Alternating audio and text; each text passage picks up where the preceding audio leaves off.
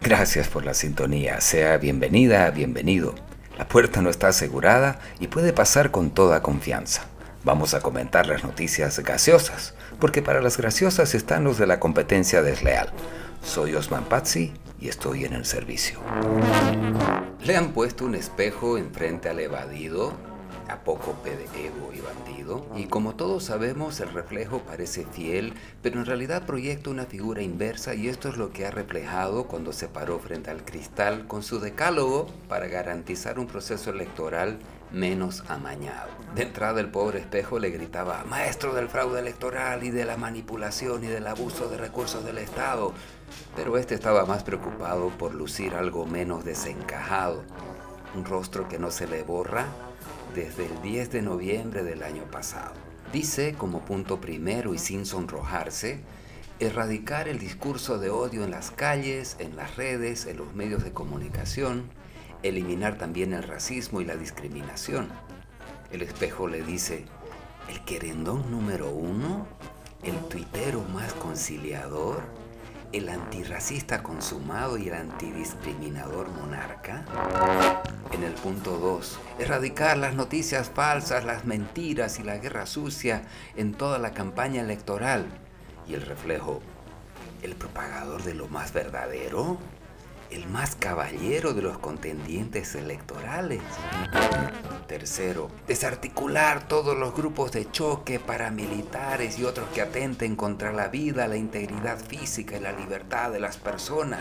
El espejo, el estadista más disciplinado, el que rechaza cualquier grupo armado irregular, el que no inventa casos judiciales. Cuarto, garantizar que todos los partidos políticos puedan hacer campaña libremente a lo largo y ancho de todo el territorio nacional. El líder de los grupos más democráticos, de los que reciben con flores a los rivales políticos en el Chapare. Quinto, garantizar que las casas de campaña sean respetadas. ¿Qué? El respetuoso número uno de la propiedad privada. Sexto, garantizar que en esta campaña electoral se caracterice por el debate de ideas y la contraposición de programas de gobierno. ¿Qué? El hombre al que le encanta debatir y rechaza cualquier le metemos nomás. Séptimo, que se respeten la huipala, la pollera y la corbata. ¿Qué? El que no la utiliza con fines particulares ni obliga a disfrazarse a los partidarios y además ostenta una colección de corbata.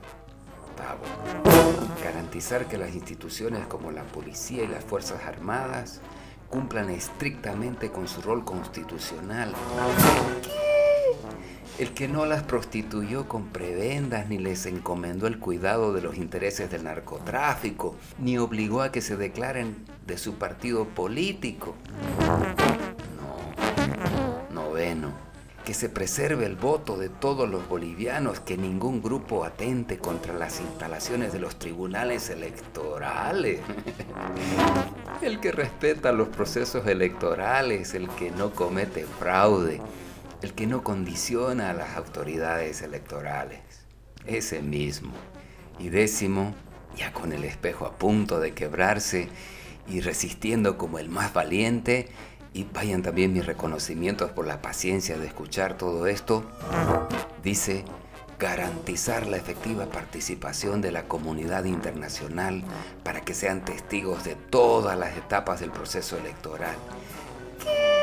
El que nunca habló de los organismos veedores, el más transparente de todos y... El espejo en mil ocho pedazos como la ley. Este pobre hombre tendría que dormir un poco más. Déjenlo descansar, por piedad. Ahora nos despedimos porque nos están tocando la puerta. Hasta pronto. Cualquier parecido con la realidad no es casualidad.